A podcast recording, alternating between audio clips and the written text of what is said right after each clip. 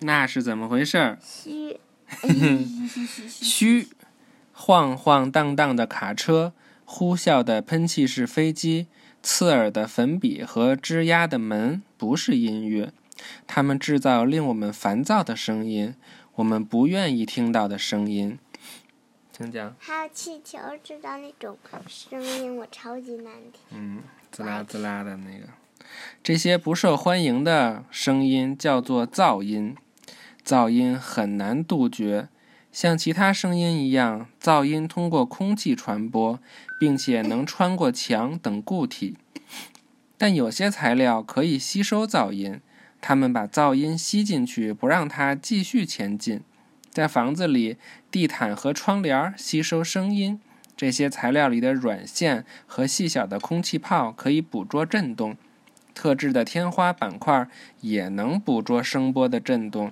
这种板块充满了细小的窟窿，就像一块海绵。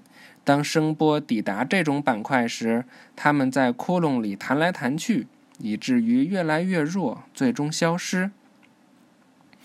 人们开飞机和使用其他重型机械时，戴着专门的头盔和耳塞来捂住他们的耳朵。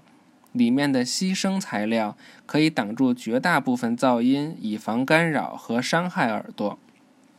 全知道，有一个专门的科学分支研究声音对人的影响。这门科学叫做声学。声学帮助人们设计影剧院，使音乐听起来更加美妙。它也帮助人们找到控制有害噪音的办法。科学家用声学有害？有害噪音啊，什么叫有害噪音？就是对我们身体有害的噪音。对我们身体有什么？就是昨天我们不是讲超过多少分贝你就会伤害你的耳朵吗？